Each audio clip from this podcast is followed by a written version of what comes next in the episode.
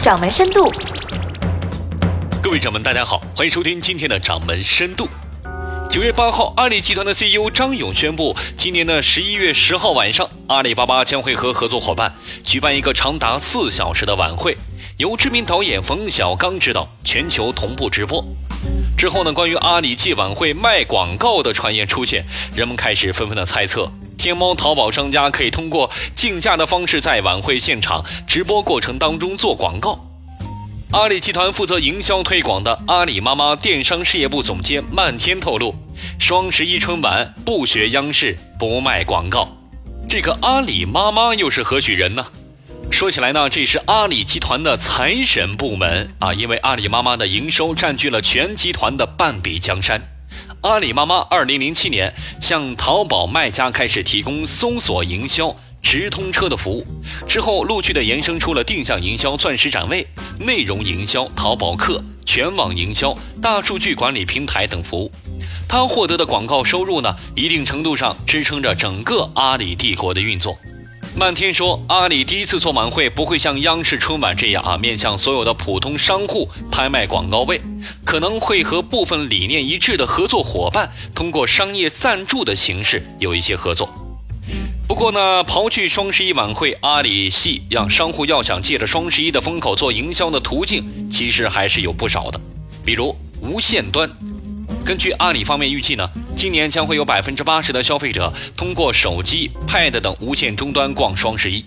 针对无线端的需求，阿里妈妈今年双十一将会推出大数据分析、细分投放、猜你喜欢精准导购、外网 APP 营销渠道拓展等服务。那再回到双十一晚会上，它会出现一些什么样的花样来扰乱今年的电商竞争的局面呢？对于这场号称是最互联网的晚会，总策划人天猫市场总监应红表示，想通过双十一晚会重新解构娱乐和消费的关系，通过边看边买等互动的形式，将电视和电商是结合起来，让观众变成消费者，从而探索一个全新的模式。那这么看来，双十一晚会就是一场剁手的动员大会。但是晚会背后呢，映射的是阿里巴巴在电商平台之外的一个新的增长点和新的诉求。从目前透露的信息来看，双十一晚会上，手机、电视、PC 将会开启一个多屏互动，观众在看节目的同时，也会通过五花八门的方式和明星来互动，购买节目当中出现的物品。领取商家优惠和折扣等等。当然，这一场看似喧嚣的另类晚会背后，其实还映射出了阿里巴巴的一个未来路径。咱们先来盘点一下前几年的双十一，那人人都是低头在电脑上或者手机上专注的秒杀，而今年这场说是多屏互动的晚会，有望把家庭成员呢重新的拉回到客厅的时代。这也是阿里的。客厅计划，哎，想要实现的一个场景之一，在这其中呢，女性再一次起到了一个主导的作用。那就连蚂蚁金服旗下的赊购产品花呗，也借势呢，在十一月三号定义成了一个女王节，将每一个女性用户的花呗购物额度提升了五千元，方便他们在双十一当天支付高峰的时候，通过花呗避开与银行的一个直接对接。您正在收听的是掌门深度。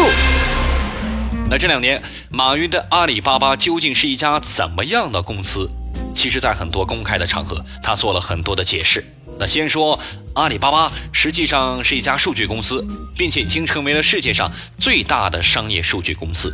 那一会儿又说，其实阿里是一家娱乐公司，天猫也好，淘宝也好，展现的是一种生活和娱乐方式。但是自始至终啊，都没有说阿里巴巴是一家电商公司，这是为什么呢？